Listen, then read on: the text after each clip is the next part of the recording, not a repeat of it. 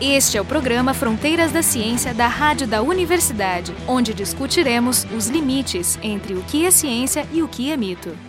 Francisco Mauro Salzano. Professor emérito e colaborador do Departamento de Genética e Biologia Molecular do Instituto de Biociências da Universidade Federal do Rio Grande do Sul, graduado em História Natural na URGS em 1950, fez especialização em Genética em 1952 e doutorado em Ciências Biológicas em 1955 na Universidade de São Paulo, seguido de um pós-doutorado em 1957 na Universidade de Michigan. No seu retorno, ajudou a estabelecer o setor de Genética da Faculdade de Filosofia, curso de História Natural da URGS, embrião do atual Departamento de Genética autor de mais de 400 artigos científicos, 20 livros, formou 48 mestres, 40 doutores ao longo de sua extensa carreira. Recebeu o prêmio Almirante Álvaro Alberto em 1994, a maior distinção a um cientista no Brasil, e também a Gran Cruz da Ordem Nacional do Mérito Científico em 1995. Foi também homenageado pela Ibero-American Society of Human Genetics e recebeu o prêmio Franz Boas da Human Biological Association, sendo também doutor honoris causa da Universidade Paul Sabatier em Toulouse, na França. Membro da Academia Brasileira de Ciências desde 1973, é também membro estrangeiro da Academia Nacional de Ciências dos Estados Unidos, sendo reconhecido hoje como um dos pioneiros da genética humana no Brasil e uma das maiores autoridades mundiais em genética de populações humaas nas Américas. Converso com ele, Carolina Brito, do Departamento de Física, e eu, Jorge Kilfield, do Departamento de Biofísica, ambos dessa mesma universidade.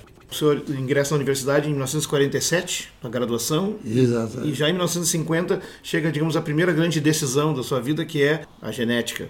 Sendo que alguns anos depois, a partir desse contato, inclusive na Universidade de Michigan, o contato com o Dr. Neil, com quem o senhor fez o pós-doutorado, então uma segunda grande decisão, que é a genética de populações ameríndias. Conta um pouco como foi essa tomada de decisão. O senhor ia ser médico, na verdade, né? Pois é, essa é uma história interessante. Meu pai era médico, era sanitarista, foi diretor do departamento de saúde do Estado. Naturalmente, ele queria que o filho fosse médico também, né? Mas eu não tinha lá grandes entusiasmos pela medicina. No terceiro ano do que era então o científico, ensino médio, eu tinha que decidir o que fazer para continuar os estudos. E eu estava basicamente interessado no ensino, na verdade. Então havia essa opção que era a faculdade de filosofia. Um dos objetivos dela era formar professores no ensino médio. Então eu fui fazer o vestibular e naquela época o vestibular era separado. O vestibular para medicina era um e da filosofia era outro. E aconteceu um negócio curioso, porque eu estava mais ou menos focado com a medicina e houve uma transferência de uma das provas da história natural, que era outra que eu estava escrito. Então eu perdi a prova de química. Ah, chegou a perder uma das provas, então? Perdi, perdi. Aí eu fiz a, a prova da medicina e rodei, né? não alcancei o mínimo. E naquela época também havia prova escrita e prova oral. Então eu tinha perdido a prova escrita de química. Para o vestibular tinha prova oral também? Prova oral. Número muito menor de candidatos. Né? Claro. Então na, na prova oral eu tinha que tirar seis. Tirei seis.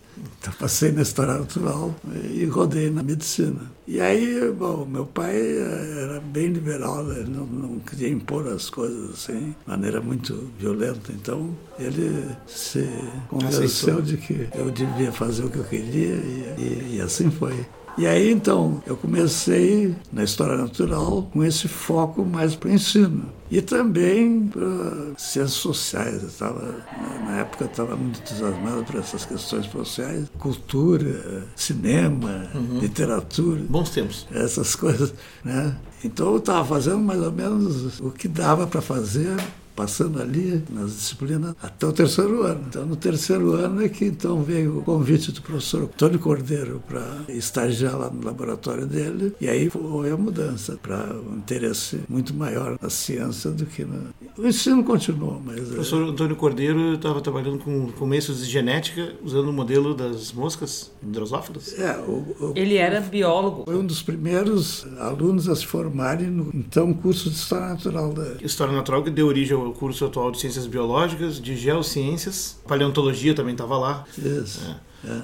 Mas então, puxando um pouco para trás, assim, o senhor tendo nascido em 28, foi uma criança que passou aqui a, a Segunda Guerra Mundial em Porto Alegre. E, e, também, os anos 40, se começa mundialmente a se promover o valor da ciência como, digamos, o caminho do futuro e tal. O que, que, tudo isso fez nesse caldeirão de influências da sua formação, assim, que levou a se interessar por ciência e É, lógico, teve uma série de fatores, mas eu acho que o fator principal é que eu me senti muito bem no laboratório. Quando comecei a trabalhar, eu disse, não, é isso que eu quero. E aí terminei o curso, eram três anos na época. E havia uma possibilidade de uma bolsa de especialização na Universidade de São Paulo, na USP. E tinha um, um outro colaborador do Cordeiro que já estava programado para ir para lá para gostar dessa bolsa. E, bom, mas na última hora ele desistiu para fazer medicina, ao ah, contrário. É o destino.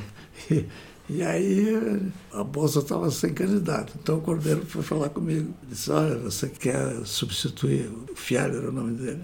Eu disse, eu vou pensar. Fui, para casa. Porque tu, tu, não, tu, não, queria ir para São Paulo, tu queria, tu, tu, queria ficar em Porto Alegre? Não, não, mas não, não sei. Não, tinha sei pensado ainda. Não sei o que, que me deu na cabeça. Mas eu estava lá, eu cheguei em casa e disse, por que, que eu fui dizer isso? Ficou em pânico durante uma noite. Aí, no, no dia seguinte, olha, eu vou, vou, vou. E aí, então, eu consegui essa bolsa para a USP.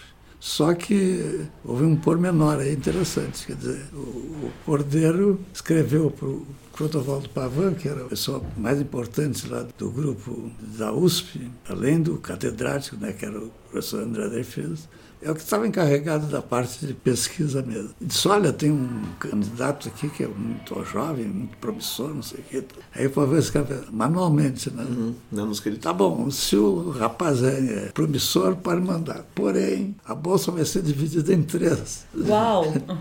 É o que a gente fazia até não muito tempo então, atrás. Era, era 5 mil qualquer coisa. Então, ele vai ficar com 2 mil, um outro bolsista vai ficar com 2 mil e um outro com 1 um mil só. Aliás, quem era o outro bolsista? O que ficou com o mil era, era, era um chileno. É um chileno, né? O outro ficou famoso na, na bioquímica, como era o nome dele? Isaías? Isaí, é, é, Isaías. É, Também é conhecido na área. O Isaías foi um cara muito importante na parte de ensino de ciência, fundou o IBEC, etc. Mas o senhor já tinha um cargo aqui na URGS como professor? E faria... não, não, ah, não, não tinha? Era tipo... Eu fiquei um ano lá, quando voltei, não tinha nada aqui.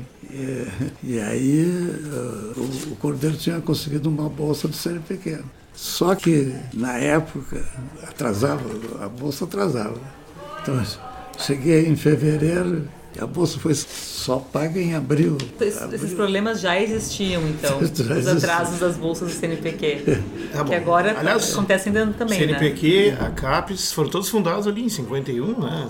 no início dos anos 50. Estava tudo começando no Brasil. Né? Pois é, e nessa época, o que, que era genética no Brasil? A genética no Brasil ela foi privilegiada porque desde o início ela foi formada por três pessoas paradigmáticas. O André Dreyfus na parte acadêmica e dois outros cientistas na parte aplicada da agricultura, que era o Friedrich Brigger e o Carlos Krug. Um é da Zalc e o outro era Campinas. Mas então três brasileiros mesmo, que três tinham se formado Bom, e estavam... Era um país rural, faz sentido. O Brigger, na verdade, era um alemão, um judeu alemão que fugiu da Alemanha letrista e depois acho que se naturalizou.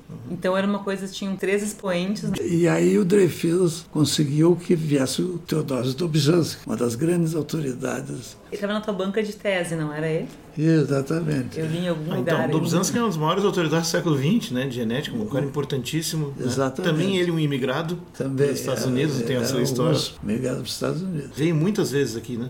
É, vários anos ele, entre 40 e 70, quase três décadas, ele teve uma influência muito grande, porque ele vinha aqui, ficava na temporada, e um monte de brasileiros foram lá para o departamento dele, na Colômbia.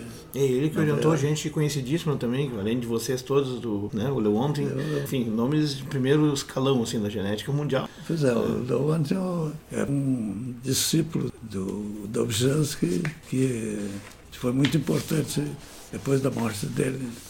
E era muito amigo do Cordeiro. Os dois tinham feito estágio lá. Também o Warwick Kerr, né, brasileiro, também teve lá com ele. O Kerr era já da Piracicaba e mais interessado em abelhas, mas ele esteve lá com o Dobjanski também. É interessante, né, tu ver como é importante essa questão da interação internacional com alguns grandes nomes que fazem desenvolver uma área no Brasil e deixam um fruto incrível, porque o grupo pois de é. vocês aqui hoje é um grupo reconhecido é, nessa época tinha um esforço do pós-guerra dos americanos de estimular, né, o terceiro mundo, no caso tinha tinha a Fundação Rockefeller e vários outros. Aliança para o Progresso veio depois, mas o Rockefeller que financiou muitas dessas viagens.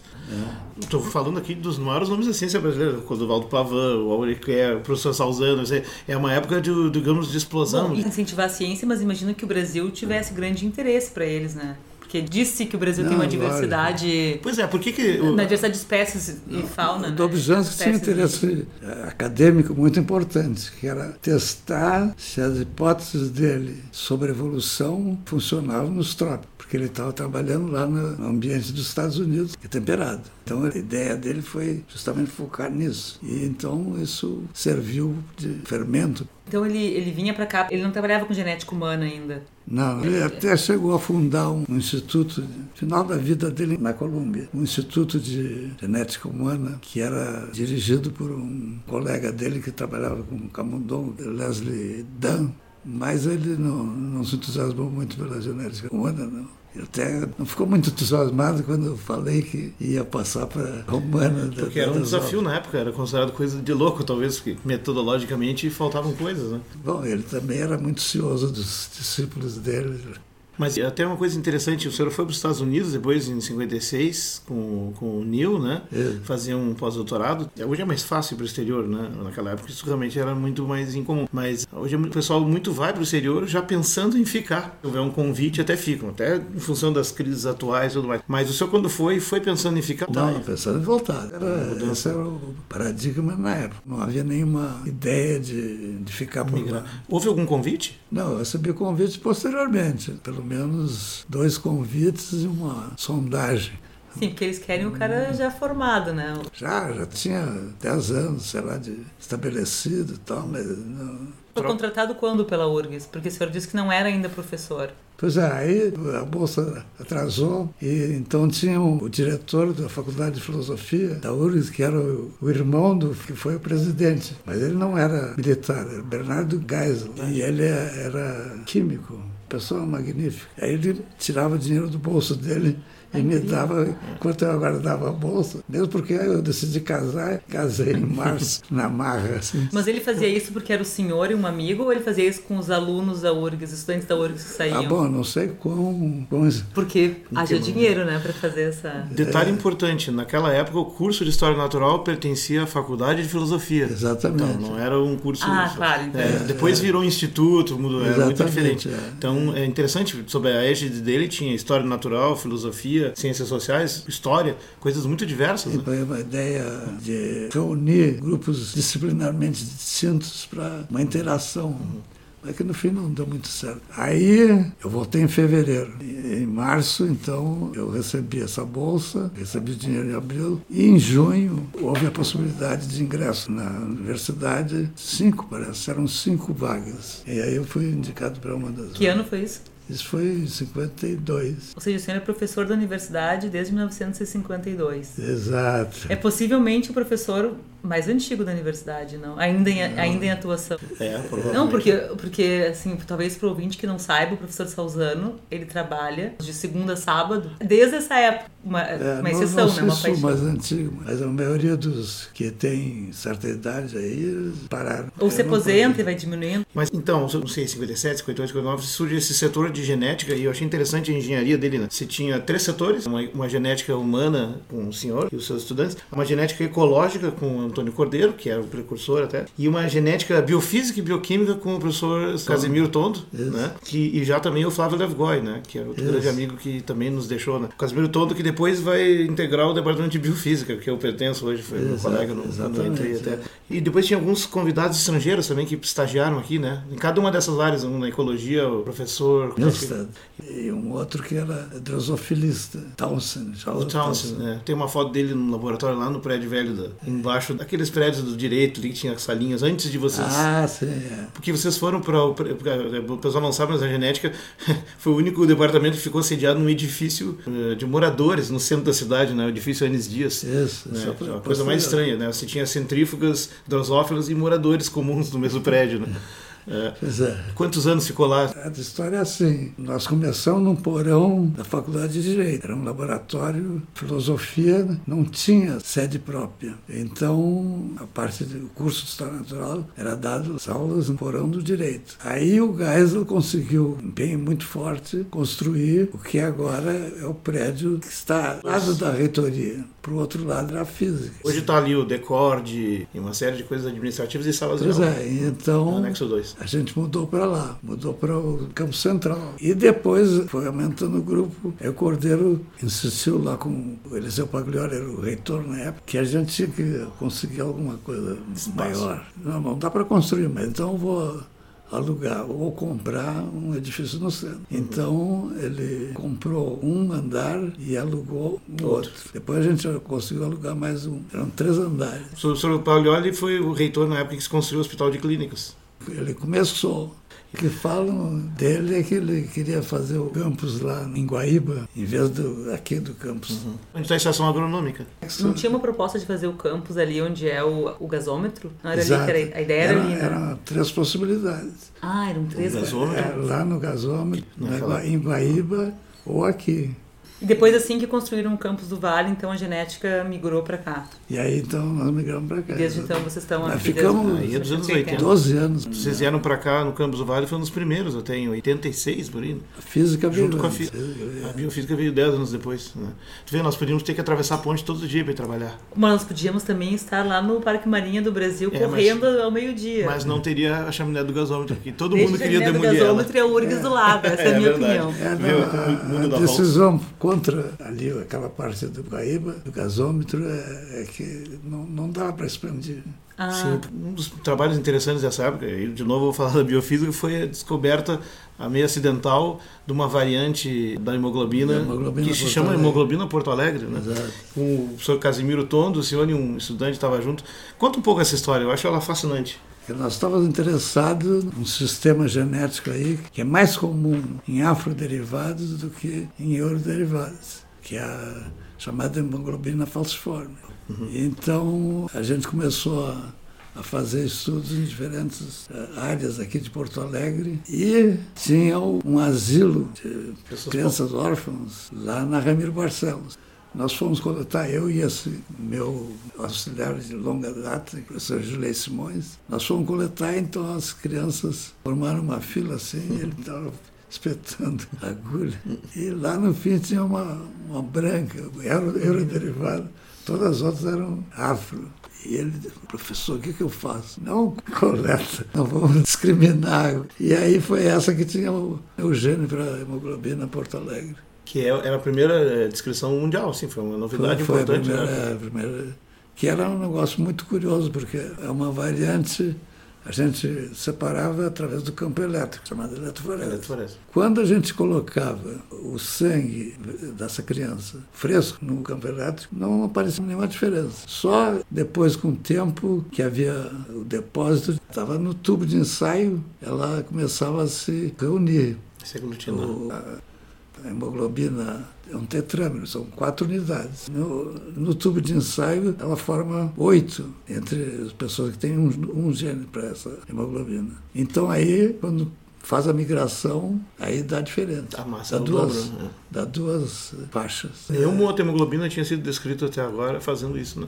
Pois é, e aí, então, essa é uma, então seria uma mutação silenciosa e quais são as implicações de, de ter uma, uma, tal mutação? Pois é, é uma questão de, de, um fenômeno relacionado com o gene que afeta a, a polimerização, a formação de agregados da, da proteína. Mas não, não, não ocasiona nenhuma doença ou ter esse tipo? Não, não. Ou, ou, uma vantagem adaptativa, é, não é, sei. É sem pois é, não. Então, Não, as, as pessoas eram todas saudáveis. Inclusive, depois a gente foi estudar, a, a família toda dele era em São Leopoldo, tinha casamentos entre primos, e encontramos então uma pessoa que tinha os dois genes juntos, os dois alelos juntos, chamada homozigose. E aí essas pessoas não só formavam octâmeros, né? oito unidades, mas dodecâmeros, 12 unidades. Aglomerava mesmo. Era um modelo fico importante para isso. Fico pensando em, em, só uma reflexão rápida na, numa adaptação que você, você perguntou se é patológica, poderia ser também positiva, né? uma das consequências da hemoglobina se reunir em tetrâmeros é que assim ela pode produzir o chamado efeito Bohr, que é uma eficiência maior na captura do oxigênio. Exatamente. Separadas as subunidades também capturam, mas muito menos eficientemente. Quem sabe com oito ou mais subunidades a eficiência aumentaria um pouquinho mais, não se sabe, né? Não, não tinha gente suficiente para estudar isso. O Tono fez uma série de estudos físico-químicos sobre. Tem que fazer fisiologia, isso. talvez. Se ele é um indivíduo que é um atleta mais resistente, por é, exemplo. Mas não, nunca se fez estudo clínico. Da pois é. Vocês têm ideia do, do, percentual de pessoas que tem essa mutação? Pois é, aí a gente escreveu pela primeira vez, foi passando o tempo, começaram a surgir outros casos de hemoglobina Porto Alegre em outros locais. Em Cuba, por exemplo, foi um dos primeiros lugares que tinha um grupo forte estudos de hemoglobina, encontraram hemoglobina em Porto Alegre. Depois encontraram na Argentina também. Então, ela é uma espécie de intermediária frequência, é meio intermediária, não é como muitas das variantes que só ocorrem uma vez ou muito poucas vezes, mas ela tem uma certa frequência em outros lugares também. E que pode não ser devido a vantagens seletivas, essas coisas. Eu, eu, gostaria de tocar num assunto que me chamou muito a atenção ao ler algumas entrevistas com o senhor, que é a questão do que o senhor, o senhor um pouco desmistifica essa questão de que é proibido falar em raça humana. Então, um conceito de raça. Eu gostaria de, de entender, um, o que é o conceito de raça? Não é exatamente claro. E dois, o que o senhor acha sobre definir raça né, na espécie humana? Pois é, houve uma coisa curiosa né, com relação a esse conceito. Antes da Segunda Guerra Mundial, todo mundo acreditava em raça. No momento que começaram a descobrir os horrores do nazismo, que relacionado com essa né? com esse negócio de raça, começou a haver uma reação dos antropólogos físicos. E aí começaram a negar. O, Associando o, a expressão a uma coisa pejorativa. Discriminatória. Né? Discriminatória, Seja, discriminatória. Então, houve inclusive um trabalho do Provine, que é um cientista, filósofo de ciência, que analisou os artigos antes e depois da guerra, esse artigo saiu na Science, e, e verificou que a mudança de atitude com relação ao conceito ocorria independentemente de qualquer evidência científica da ideologia sobre Mas qual é a definição de raça e espécie? Essa é uma definição importante para o ouvinte. Em todo o mundo biológico, orgânico, raças são populações que se diferenciaram, geralmente do ponto de vista geográfico, eh, separaram primeiro geograficamente, modificaram-se nesses ambientes distintos, adaptaram, mas em grande parte devido à seleção natural e então poderiam chegar à espécie, porque a espécie são grupos que são reprodutivamente isolados, não se cruzam. Sim, é, quando diferencia demais passa a ser inviável a reprodução cruzada. Isso. Mas as raças não têm problema, são todas... Ah, pera, então, então, uma espécie então, é definida de acordo com a capacidade de isso. reprodução. É uma das ideias, conceitos. É a reprodução fértil, né? Fértil, então, ah, Os descendentes sim. têm que ser capazes de ah, se tá. reproduzir.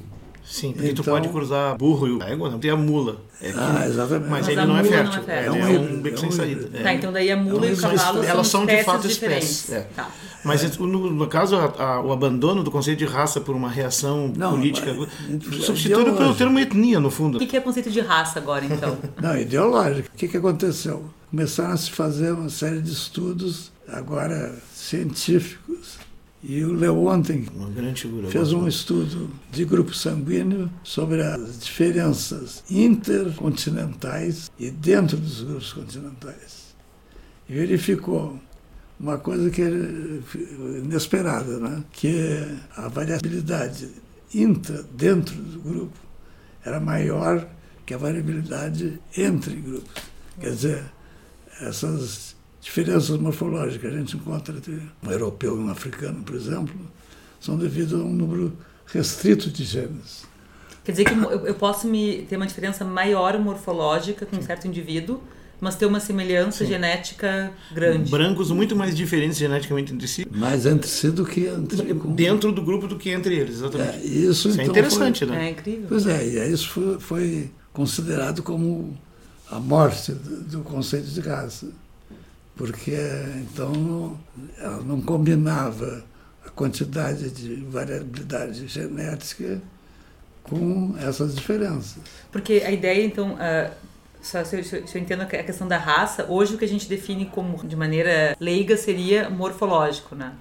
Cor, isso, isso, nariz, enfim, isso. essas coisas que caracterizariam o que a gente chamava de raça negra, raça branca. Exatamente. E aí o que se descobriu então é que geneticamente um negro é mais próximo de um branco do que se pensava. Então tu diz, ah, então eu não mais posso mais definir. Com relação às outras, às outras características. Sim. Essa é a diferença entre fenotipo e genotipo, né? Dizer, Exatamente. Nem tudo que tem nos genes se expressa fisicamente como fenotipo. Fenótipo pode ser um fenótipo no tecido, no Sim. sangue. Sim. Pode ser interno, então. Pode ser uma doença. Uma característica interna também. Sim, ser externa. Sim. É, interna e externa, exatamente. Mas macroscópica, acho que é. Exato. Então, o que aconteceu agora é que chega a era da genômica. Então, não, não só se estuda um grupo de genes, como todo o genoma.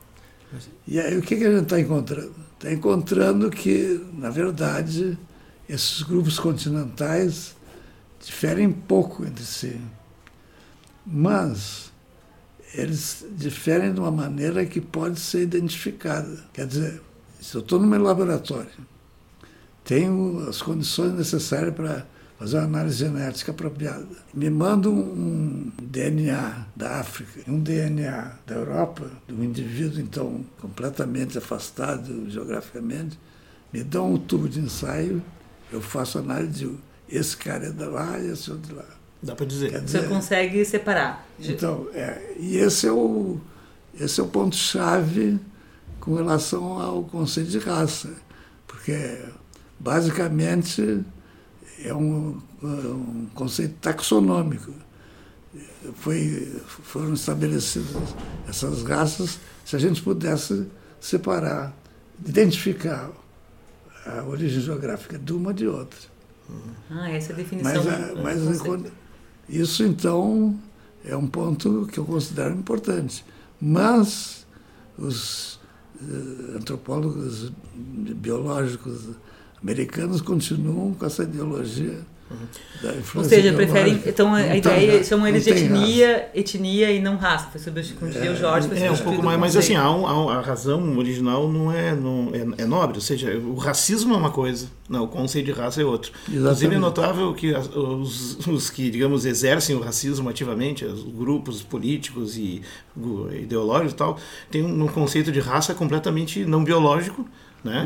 quase místico, inclusive, geralmente mais místico. É, é, a abordagem científica do conceito de raça não deveria ser confundido com uma defesa de uma classificação em raças, porque não é que tu possa entender uma diferença que isso justifique que é por causa dessa diferença deve haver tal tal consequência. Não tem nada a ver uma coisa com a outra. Né? Pois é, é então na, na Alemanha nazista eles faziam um diagnóstico é, através de uma série de medidas do ponto de vista do, da, do, aparência. da aparência. Né? E era o conceito do tipo, o tipo ariano. Uhum. Então, quanto aquela morfologia se afastava do tipo que eles consideravam ideal. Sim, mas, mas é justamente uma construção absurda né, da, da, da ideia. Porque é existe, uma existe, distorção. Existe uma ideologia por trás clara que não, não em nada ou em nada tem a ver com a classificação é. da região da qual uma pessoa vem. Eles querem então, uma classificação para definir direitos diferentes. É, Isso não tem nada a ver. É, claro, mas eu digo, o medo dos antropólogos, o medo das pessoas que tentam é, não associar a raça à espécie humana